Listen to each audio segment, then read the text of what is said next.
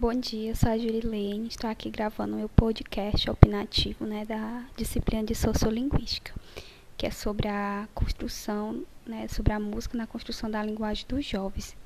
Então, é, sobre isso, né, a gente sabe que existem diversos tipos de linguagem, e uma delas é a música, porque a música, ela transmite uma mensagem, né, ela traz esse ato de comunicação desenvolve a parte cognitiva do ser humano, né? Assim como outros fatores e habilidade.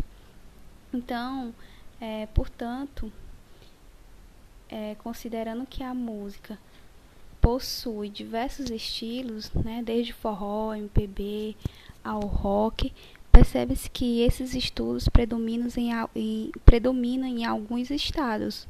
Por exemplo, aqui no Ceará, a maioria dos jovens eles adoram escutar forró, pelo seu ritmo dançante e, e por conta disso muitos deles são taxados como não culturais, né, por gostarem tanto de forró.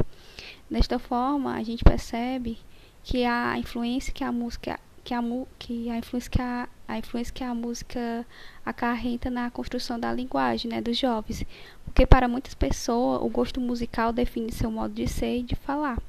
Por exemplo, é, o que gosta de MPB ou outros tipos de músicas clássicas, né, como Belchior, tende a serem mais cultos na linguagem, né?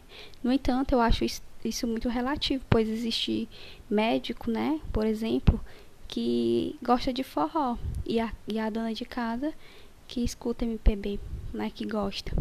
Enfim, é a partir de, de, de experiências, né, que eu pontuo essa questão.